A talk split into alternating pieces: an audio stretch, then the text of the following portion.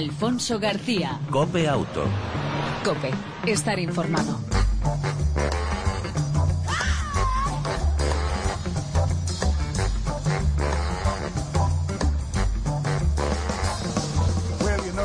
Hola, ¿qué tal? ¿Cómo estás? Bienvenido una semana más a este tiempo de radio dedicado al mundo del motor, tanto en las dos como en las cuatro ruedas. En el control técnico, como siempre, todo un lujo. Jesús Hernández y Oscar Gómez.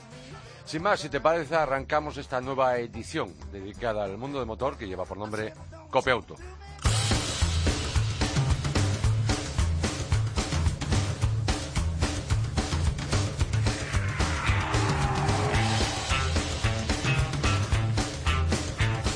Y arrancamos, como es habitual, con noticias. La noticia del día, de la semana y del mes. Mitsubishi admite que falseó las cifras de consumo de más de 600.000 vehículos, vehículos, lo que ha provocado un desplome, por cierto, de un 15% en su cotización en bolsa. Mitsubishi indicó en un comunicado que los vehículos afectados corresponden a los modelos EK y DAIF, ambos del segmento de los minicoches, Dentro de la EK la manipulación afecta al, al Vago y al Space, mientras que dentro del DI Z también se encuentra afectado la versión ROX. Los modelos que en el caso del DI fueron suministrados a Nissan fueron fabricados desde junio de 2013. En total hay 156.000 unidades afectadas de vehículos Mitsubishi y 468.000 fabricadas por la compañía y comercializadas por Nissan. Pero lo importante, Mitsubishi asegura que sus modelos en España no falsean consumos.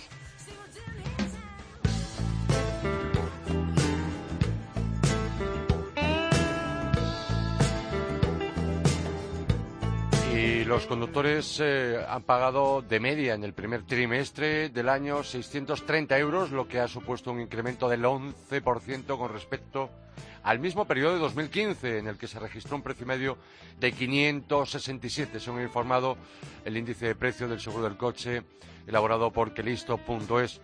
Como veis, siguen, continúan las subidas en los precios medios de los seguros. Del análisis también se desprende que el precio medio del seguro del coche se ha situado en marzo en 638 frente a los 624 registrados el pasado mes de enero. Supone un crecimiento de más del 2%. Y además este incremento se va hasta el 6,5 si se compara con marzo de 2015, en el que el precio medio se situó en no llega a 600 euros. Los seguros a terceros han tenido un precio medio de 373 en el mes de marzo y han sido los que han registrado el mayor aumento de precio en el último trimestre. Además, se ha incrementado el precio un 2,4% con respecto al mes de enero. Y en cuanto al seguro de terceros, ha ampliado el precio medio eh, de 388, mientras que el precio seguro a todo riesgo ha subido más de un 2%, 1.376 euros de media, casi nada. Eh, según la compañía que listo ha ofrecido el seguro a terceros con el precio medio más bajo en el primer trimestre ha sido RAC. Por su parte, Allianz ha ofrecido el más alto y en relación al seguro a terceros ampliado, la Nuez ha ofrecido el más bajo, mientras que Allianz vuelve a ser la compañía que ha ofrecido el eh, precio más elevado. En cuanto al seguro a todo riesgo, el más barato que puedes encontrar vuelve a ser la compañía La Nuez y en el lado opuesto que sitúa a la compañía aseguradora Balumba que ofrecía la prima media más elevada. Y antes de ir con nuestra primera entrevista de hoy en esta edición de Cope Auto, decirte que DGT busca informar de la siniestralidad de las autoescuelas con datos de ex alumnos. La directora general de tráfico, María Seguí, ha mostrado la voluntad de su departamento de informar no solo de la tasa de aprobado de las autoescuelas, sino también de la siniestralidad e infracciones que sus alumnos cometen a los seis meses o un año después de haber aprobado el carné. Según la directora de tráfico, que ha definido esta iniciativa en la presentación de un estudio del RACE, del Observatorio Español de Conductores, con el que se ha concluido que el 34% de los jóvenes que están en la autoescuela reconoce que conducirían con inseguridad eh, o que conducirán con inseguridad aunque aprueben. Señora Seguí, eh, yo no sé si eh, aquí se extralimita en cuanto a esa promesa, porque cae en el riesgo de entrar en un tema de privacidad, algo bastante, bastante delicado. Y vamos a seguir hablando de conducción, vamos a seguir hablando de, eh, de, aprendizaje, de perfeccionamiento de la conducción, de seguridad vial, porque a muchos se les llena la boca, pero al final poco, ahí se queda, en agua de borrajas. Eh, hoy queremos conocer, y sin más, vamos a saludar a nuestro invitado hoy en Copia Auto para hablar de una nueva iniciativa realmente muy interesante y eh, decirte mientras tanto que, por ejemplo, la directora general de tráfico también anunciaba ayer que los exámenes de conducir serán más prácticos y menos memorísticos. En un segundo vamos con la entrevista.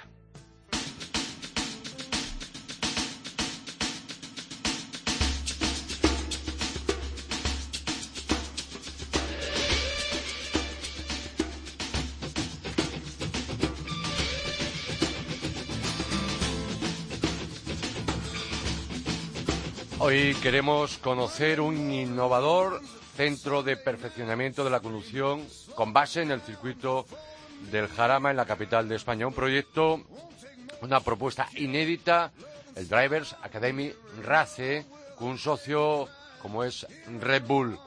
Eh, Tomás Santa Cecilia, muy buenas tardes. Hola, buenas tardes. Bienvenido a Copia Auto. Muchas gracias a vosotros.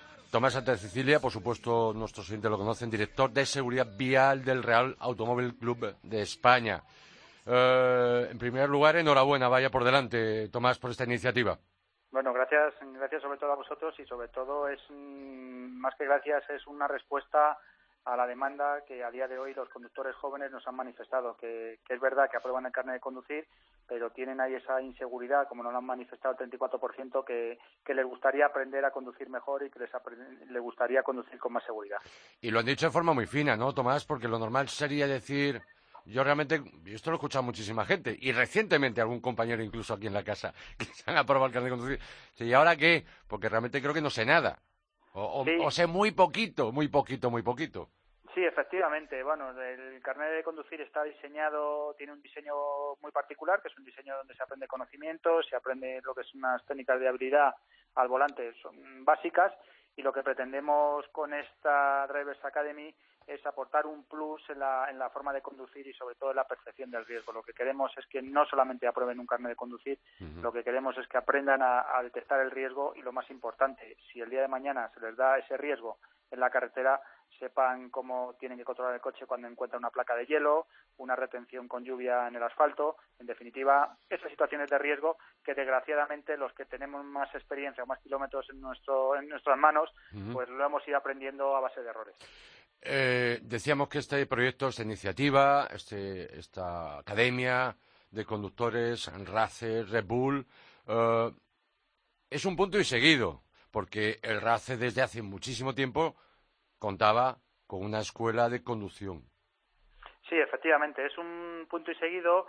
Lo que sí hemos visto es que, bueno, necesitaban los jóvenes un tipo de formación al volante menos deportiva y sobre todo más enfocada a la percepción de, lo que es el riesgo y los peligros y los errores que normalmente se suelen, se suelen cometer en la conducción, más allá de lo que pueda ser una conducción más deportiva o más, más particular.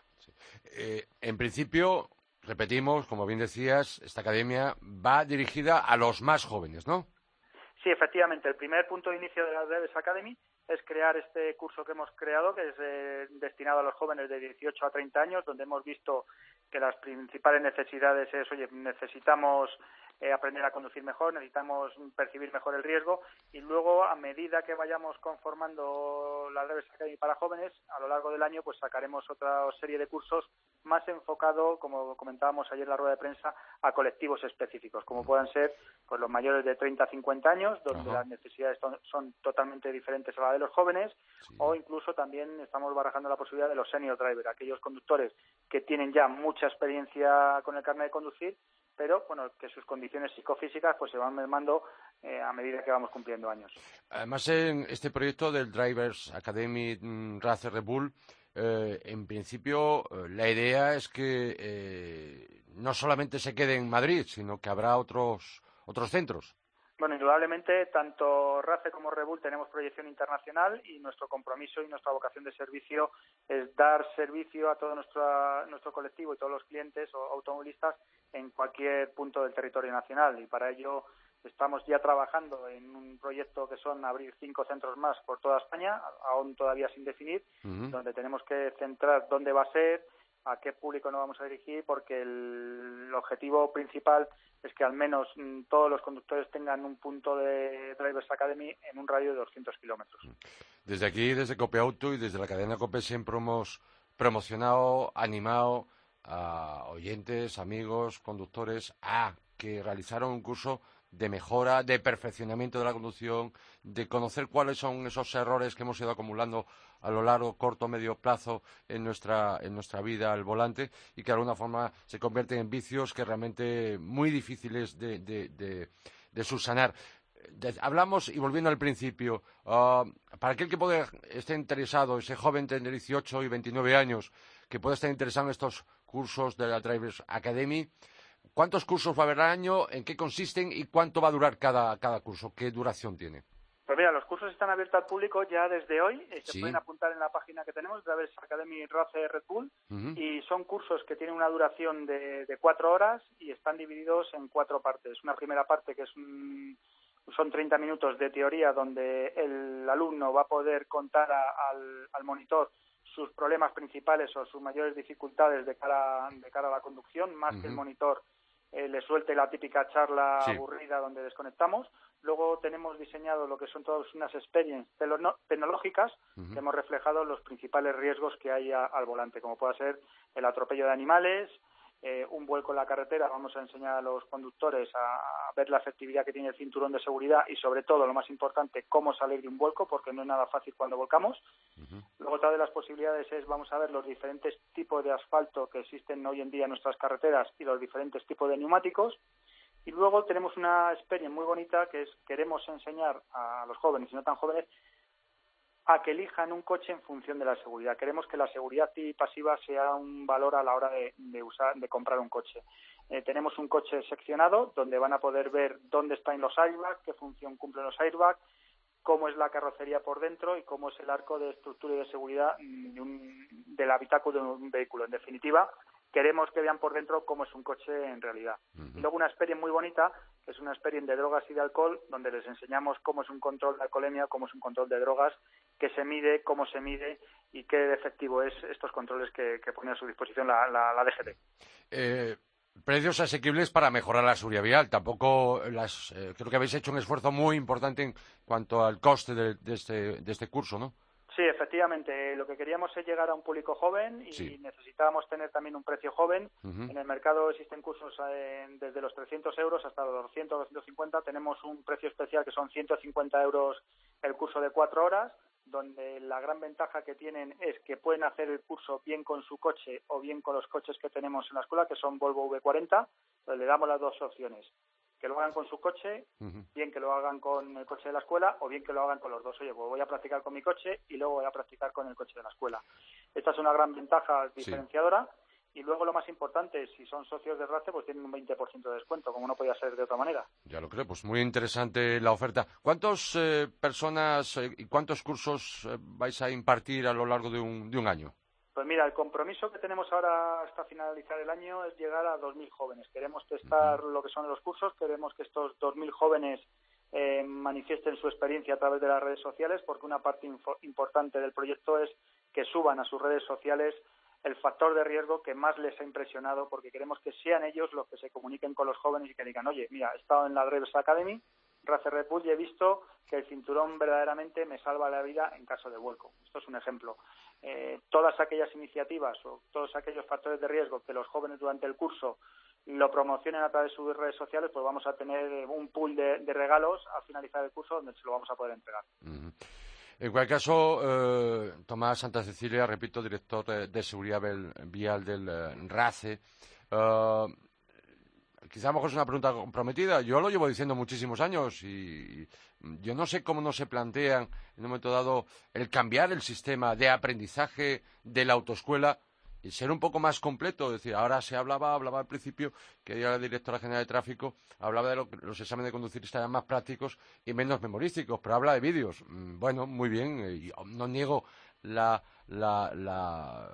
oportunidad que da, por ejemplo, un simulador, obviamente, pero creo que el sistema de aprendizaje y el sistema de enseñanza, a mi opinión, a mi opinión, ha evolucionado tanto el automóvil que para mí está obsoleto. totalmente. Hay que tener en cuenta que si algo en esta sociedad no ha evolucionado es el sistema educativo.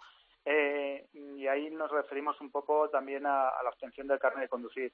Como bien dices, la mejor experiencia que podemos tener al volante es conduciendo y de qué mejor manera que con expertos en conducción y que no tengamos que aprender a base de nuestros errores, porque un error en la carretera nos puede costar, eh, nos puede costar la vida a nosotros y al resto de conductores.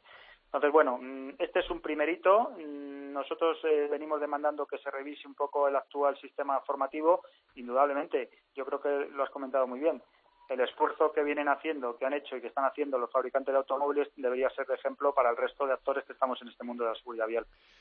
Pues Tomás Santa Cecilia, director de Seguridad Vial del RACE, mm, que ha estado con nosotros eh, para hablarnos de esta interesante propuesta, este interesantísimo eh, proyecto, iniciativa del Drivers Academy RACE Red Bull. Os deseamos todas las suertes, obviamente, y seguiremos hablando de ello, porque, por supuesto, este es un arranque, eh, una nueva eh, forma de aprendizaje, de perfeccionamiento de la conducción, de mejora de la conducción y de, en conclusión, de mejorar la seguridad vial de aquel que está al volante. Por lo tanto, desde aquí, desde Copiauto, enhorabuena a todo el equipo del RACE. Muy bien, muchas gracias a vosotros. Un saludo. Gracias. Alfonso García. Cope Auto. Cope, estar informado.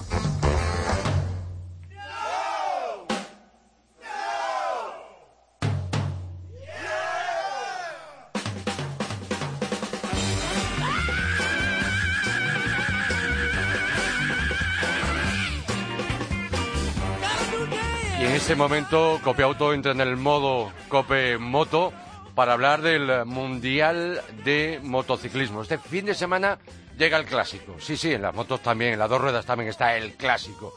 ¿Y el clásico cuál es? Obviamente el Gran Premio de Jerez. De aquel que hablan todos los medios de comunicación, cuando el resto del año no hablan de motos, obviamente, pero sí, durante toda esta semana hablan del Gran Premio de Jerez, aunque solamente sean del tema de los accidentes. Decía el clásico Gran Premio Jerez, cuarta prueba de la temporada después del periplo americano. Y queríamos hablar con alguien que sabe y mucho, como es eh, el enviado especial de la cadena Copia al Mundial de MotoGP, Borja González. Borja, buenas tardes, bienvenido, ¿cómo estás? ¿Qué tal? Buenas tardes. Eh, ya estás en Jerez, obviamente.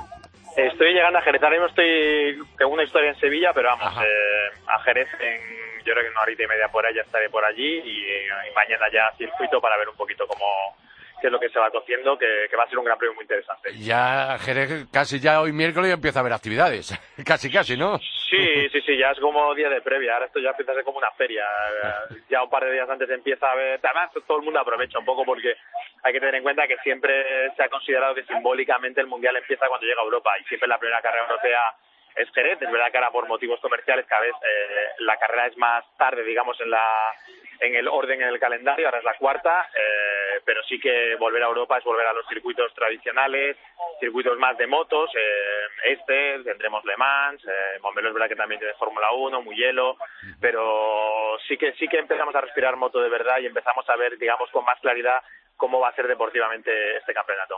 Ya lo creo, otros años ha coincidido con, con, creo recordar, muchos años ha coincidido con la Feria de Abril, ahora que estaban planteándose ampliarla, pues porque no continúa la Feria de Abril con motivo de una semana de, de motos que Jerez, ¿no? Sí, siempre es verdad, es verdad que ha sido siempre feria. Este año justamente pillamos después y tampoco pillamos el, el puente de mayo, que era la otra fecha que clave, digamos, que, que podía pillar en, para el Mundial de Motociclismo que siempre ayudaba mucho a la, bueno, pues que la gente se animase a venir a, esta carrera. De todas maneras, siempre suele haber mucha afluencia de público, por lo que digo, porque eh, llevamos mucho tiempo esperando, digamos, a que llegue el Mundial. La gente lleva mucho tiempo esperando tener la opción de, de ver motos en pista. Desde Valencia, desde noviembre, no, no se ha podido ver, digamos, en Europa ninguna carrera.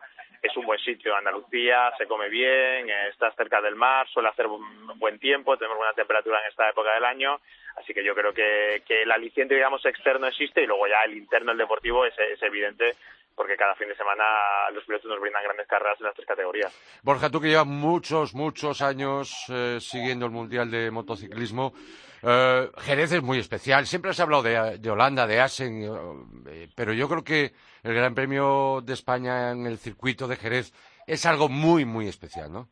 Sí, bueno, Asen era la catedral y después de la reforma que le hicieron al circuito la dejaron en, ermita, así que digamos ese, ese encanto que tenía el circuito holandés lo, ha perdido un poco y por contra pues Jerez siempre ha mantenido ese, ese espíritu de ya te digo, muy vinculado al inicio del Mundial en Europa, muy vinculado a la, al sur, muy vinculado a una afición muy, muy pasional, se han visto grandísimas carreras, ha sido un territorio en el que los españoles siempre han brillado Así que sí, sí, es una de las... De hecho, ahora, ahora mismo casi es el, el, el circuito Jerez casi se viene a definir ya casi como la catedral del motociclismo.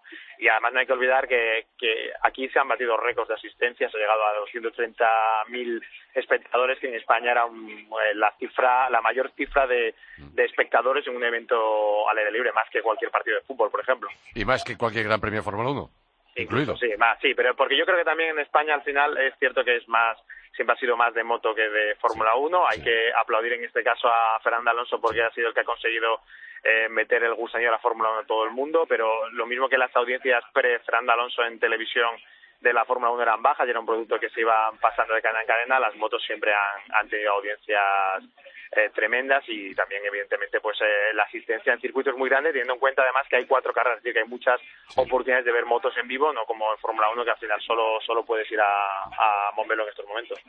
Eh, Borja, pregunta obligada, es la noticia de la semana y quizá la noticia casi del año en cuanto al tema del fichaje de Lorenzo como piloto Ducati para 2017-2018. ¿Cuál sería tu tu reflexión. La, mía es muy buena, ¿eh? yo estoy muy contento con que se haya producido este movimiento. Creo que le da un aliciente extra al campeonato. Es verdad que vamos a tener que esperar hasta el año que viene para poder eh, entender qué puede hacer Lorenzo con, con la Ducati. Es un reto muy bonito para él porque es una moto que ya sí que sí que da la sensación de ser una moto ganadora. No no va no es hablar mal de los pilotos que tiene ahora que son muy buenos los dos Andrea ya no han ido vicioso, pero es cierto que en el mundial hay cuatro pilotos digamos que se consideran top en ese sentido. Valentino Rossi, José Lorenzo, Andy Pedro y Mar Márquez y yo casi apuntaría que en estos momentos Márquez y Lorenzo están un pelín por encima de, Rossi y de Pedrosa. Así que claro, tener a, uno de los dos mejores pilotos con una moto como, como la Ducati, que no gana el Mundial desde que lo consiguiese Casey Stoner en el 2007, que no gana carreras desde el 2010, y además eh, poder triunfar Jorge eh, con la moto con la que fracasó Valentino Rossi eh, y poder convertirse también uno de los eh, pilotos que de la historia en ser capaz de ganar la clase reina con dos marcas diferentes, yo creo que son muchos alicientes para un reto precioso eh, insisto, sobre todo porque aparte del, del montante económico, que es evidente que es atractivísimo para el piloto, es un reto para él que llega en un buen momento, 30 años, y con una moto que, ahora mismo la impresión que da desde fuera es que está al nivel de, la Yamaha y de la Sonda, y eso hace que, que las expectativas sean más en que. La pena es que no vamos a poder oír hablar de Ducati hasta que no termine su contrato, pero bueno, ya, ya con un mundial todavía recién comenzado tenemos los alicientes para estar esperando el de 2017. Y yo me hago una pregunta porque me imagino que muchísimos aficionados al mundo de las dos ruedas, lo habitual, eh, incluso en las cuatro ruedas ocurre en parte lo mismo. Digo que normalmente los fichajes siempre es como muy pronto a mitad de temporada. Eh, eh, eh, yo, esto es lo que no entiendo. Creo que la mayoría no lo entendemos. Yo, tendría que decir como experto que lo entiendo, pero es que es complicado de entender. Aquí tradicionalmente siempre se cerraban las cosas en verano, en agosto, a la altura de la República Checa, que suele ser a mediados de, agosto.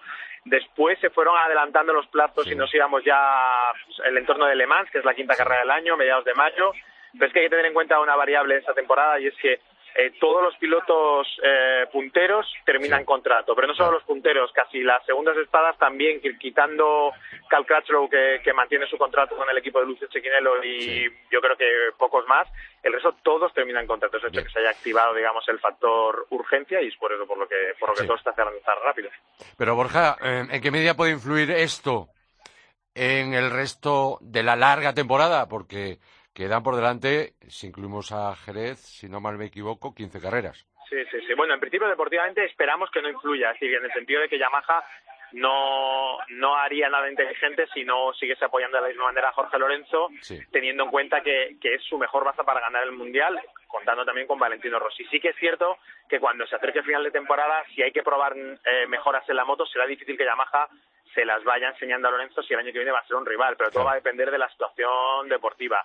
Y luego va a influir eso también en el resto del mercado de fichajes, porque evidentemente Yamaha tiene que buscar ahora un sustituto de garantías para Lorenzo. Eh, Maverick Viñales es el piloto que más suena por su juventud, por lo que está haciendo con Suzuki. Es verdad que todavía le falta mucho por demostrar, pero parece ser la gran baza de, Yamaha para sustituir a Lorenzo si Suzuki no consigue hacerle una oferta, digamos, eh, irrechazable para Maverick, contando con que la moto ya tiene buena pinta. Así que sí que va a influir. En el aspecto deportivo, ya te digo, espero que no en lo que haga Yamaha con, con Jorge, pero también se va a hablar mucho de si Lorenzo se lleva o no se lleva a su equipo técnico o aunque sea el jefe de mecánicos, algún mecánico, y eso también va, va a influir en cómo se vaya moviendo el resto de equipos para el año que viene. Y por último, Borja, eh, decíamos antes, Jerez es un circuito muy especial, es un circuito que se le da muy bien, por cierto, a Pedrosa, donde ha hecho muy buenos resultados eh, cada vez que ha participado. Es un circuito muy de Rossi también por aquello de la afición tal. Eh, ¿Quién llega después de lo que has visto y de lo, que has podido ver en las tres primeras grandes grandes premios del periplo americano. ¿Quién cree que llega, que llega más fuerte a este circuito de Jerez, este Gran Premio de España? Tendría que decir Márquez porque ha ganado dos carreras seguidas. Me da la sensación de que con los resultados de los últimos años eh, puede ser un buen sitio para, para Jorge Lorenzo, para la Yamaha. Ya ganó aquí la temporada pasada y aquí donde digamos fue aquí fue su punto de inflexión que le colocó como líder del mundial porque ganó cuatro carreras seguidas y creo que puede ser un buen circuito para él porque pese a los dos no brillantes resultados de las últimas carreras, una caída y bueno el segundo puesto que está muy bien en un circuito que, que en el que nunca brilló demasiado como Austin, sí que en la pretemporada demostró tener las cosas muy claras y yo creo que puede ser un buen sitio para Lorenzo. Pero ya te digo que estamos viendo al, al mejor market, sabiendo sacar lo máximo de la moto en circunstancias, digamos, en las que todavía no lo tienen todo demasiado claro, así que hay que dejar esa baza abierta. Pero creo que quizás un pelín más de favorito puede ser Jorge Lorenzo, si sabe quitarse la presión de encima de un fin de semana en el que va a comenzar como, como claro protagonista. Pues eh, como el tiempo se nos echa encima, Borja, eh, Moto 2 y Moto 3 para una próxima ocasión hablaremos, si te parece, te volveré a molestar para hacer análisis, mm, que nos hagas análisis de cómo está transcurriendo este Mundial de, de MotoGP 2016. Borja González, repito, muchas gracias y a disfrutar. Muy bien, muchas gracias a vosotros y no os perdáis ninguna de las tres carreras. Por supuesto que ninguna de ellas no vamos a perder. Borja González, enviado especial de la cadena COPE al Mundial de MotoGP, compañero y amigo. Un saludo. Gracias. Hasta luego. Chao. Alfonso García. Cope Auto. Cope. Estar informado.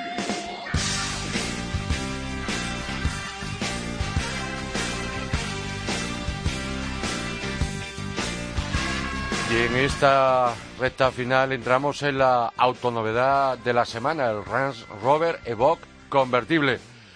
El Evoque eh, es el primer todo camino de la historia en tener una versión descapotable, una versión cabrio. ¿En qué cambia? Pues que pesa 300 kilos más en refuerzos lógicos de estructura, techo de lona de cinco capas, que asegura además el aislamiento acústico. En principio solo se ofrecerá en versión 4x4 y automático de nueve marchas. La capota, por cierto, se me ha olvidado, se puede plegar y desplegar en marcha hasta 50 kilómetros por hora y con accionamiento eléctrico que tarda el proceso entre 18 y 21 segundos. El Evoque Cabrio cuenta con la mitad de capacidad de maletero que el carrozado, unos 250 litros. En principio se ofrecerá con el motor eh, turbodiesel 2 litros, ya conocido, de 150 o 180 caballos, consumos medios entre 6 y 6,5 litros de gasoil y una versión de gasolina de 240 caballos. Menor espacio, lógicamente, en plazas traseras en este Evoque Cabrio a cambio todo terreno de verdad y descapotable para presumir, por supuesto, aquellos que lo quieran en estaciones de esquí de montaña.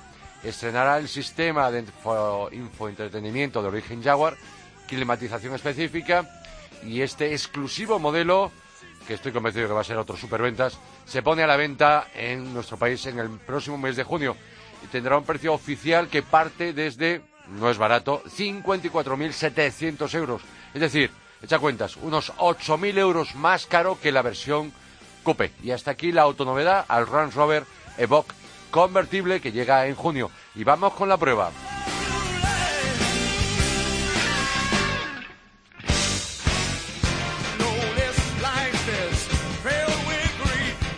Y en la prueba de Cope Auto, el Mitsubishi Outlander Feud, o FED, PEP, como quieras llamarle, el híbrido enchufable más vendido en nuestro país.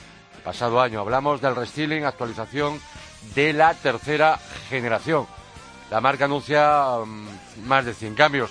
Por cierto, cambios que lo hacen más atractivo como un frontal con luces LED integral, mantiene un gran espacio y opción de siete plazas, mejora el interior, eh, mejores asientos, plástico de mejor calidad y mullido. Ahora cuenta con cámara de 360 grados, alerta del cambio de carril, control de crucero adaptativo y pantalla táctil de 7 pulgadas. Mejora igualmente la insonorización gracias a ventanillas más gruesas y puertas mejor eh, selladas. Mejora, por lo tanto, el confort general. En cuanto al comportamiento, suspensión más rígida, pero sin perder confort. Mejor guiado y mejores menores, perdón, inclinaciones de la carrocería. el Mitsubishi Outlander FED eh, mecánicamente no cambia. Híbrido enchufable, motor de gasolina, 121 caballos y dos eléctricos de 82 caballos cada uno. Uno ubicado en el eje delantero y otro en el eje trasero. Tracción, por supuesto, a las cuatro ruedas y cambio automático con levas al volante. Se puede recargar la batería en cinco horas o en carga rápida de tres horas y media.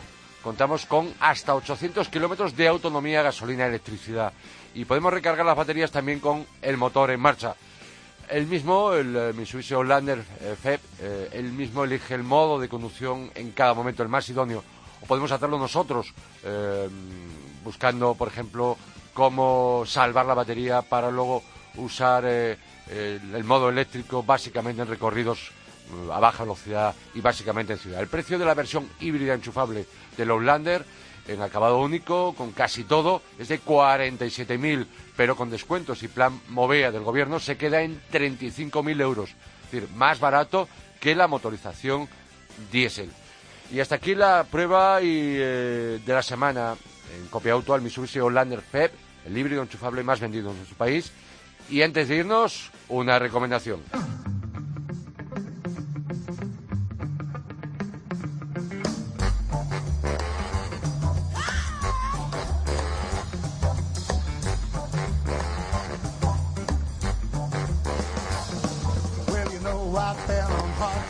Nuestra recomendación de esta semana es en cuanto al tema de los eh, cuenta kilómetros de los vehículos de segunda mano.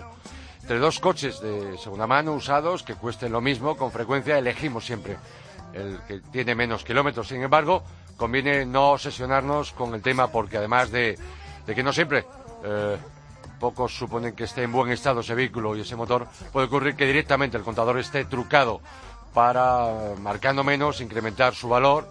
Ya sabes, cómo saber a ciencia cierta si ese dato es eh, correcto o no. Pues resulta imposible. Pero hay pasos que conviene dar si la situación nos mosquea, nos preocupa. Por ejemplo, pide el historial de visitas al taller oficial y si hace tiempo que ya no se sellan las revisiones en el manual, atento a si te cuadra que desde la última registrada en el libro el coche, el vehículo apenas haya andado o disminuido mucho el ritmo de kilómetros por año. También puedes acudir a un taller para que con un aparato de diagnosis determinen los kilómetros reales almacenados en la centralita del vehículo. Esto sería muy interesante que no dejaras de hacerlo si estás pensando en un coche de segunda mano y, bueno, no crees mucho en que los kilómetros sean reales. Y nos vamos a ir.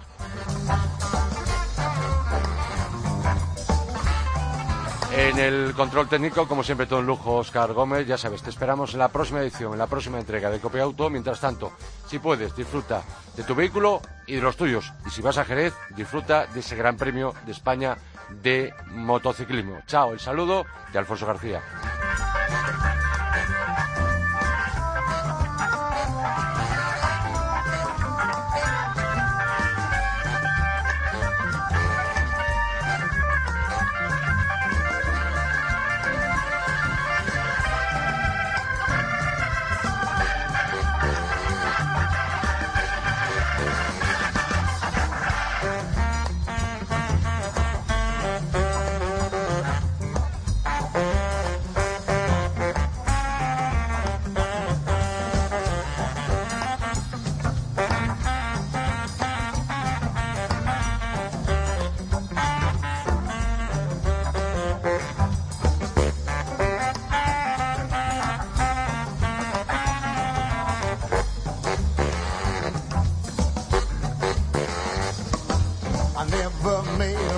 Promise that never could be kept.